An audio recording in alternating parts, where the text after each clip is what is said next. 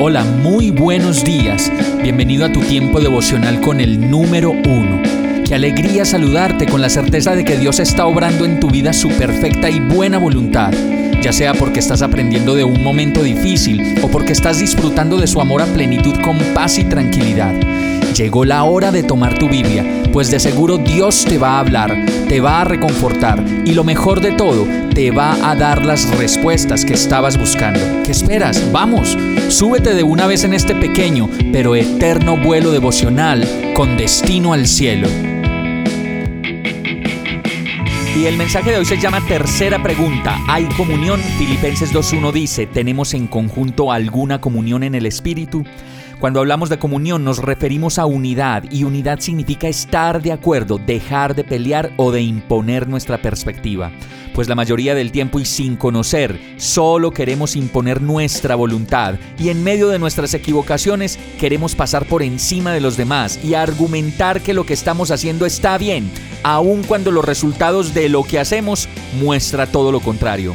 Hogares destruidos, relaciones rotas, mentiras por aquí, mentiras por allá, deudas por aquí, otras por allá, enredos por aquí, enredos por allá, mejor dicho, todas esas cosas que muestran que no estamos andando como lo dice el verso, en comunión con el Espíritu, sino más bien en comunión con nuestra propia necedad.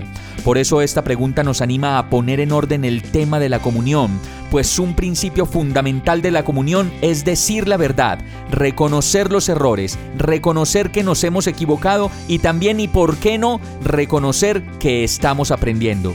El principio de la unidad es lograr esta, estar en comunión, aunque todos estemos en diferentes niveles de la pirámide ponernos de acuerdo, solucionar los conflictos y entender que el Espíritu Santo de Dios nos da la guía y la dirección para enderezar en nuestra vida lo que sin darnos cuenta se ha torcido o se ha desviado demasiado. Dios nos llama a tener unidad en su espíritu y eso significa buscar primero a Dios para después buscar la manera equilibrada de cómo relacionarnos de la mejor manera.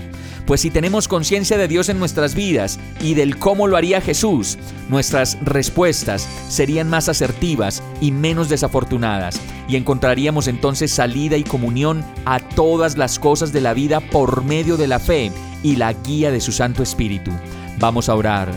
Perdón Señor por mi falta de unidad y por considerarme mejor que los demás o pensar que siempre tengo la razón. Enséñame a cambiar mi carácter, mis respuestas y mis decisiones y a fijar mis ojos completamente en ti y en tu voluntad. Ya no quiero equivocarme más, precipitarme más, ni mucho menos andar de pelea con todo el mundo y por todo. Solo tú eres mi descanso y mi guía. Te pido, Señor, que me conduzcas a tu presencia, a la presencia de tu Santo Espíritu. Y todo esto te lo pido agradecido y confiado en el nombre de Jesús. Amén. Hemos llegado al final de este tiempo con el número uno. No te detengas, sigue meditando durante todo tu día en Dios, descansa en Él, suelta los remos y déjate llevar por el viento suave y apacible de su Santo Espíritu. Solo compártelo con quien lo necesite y ames.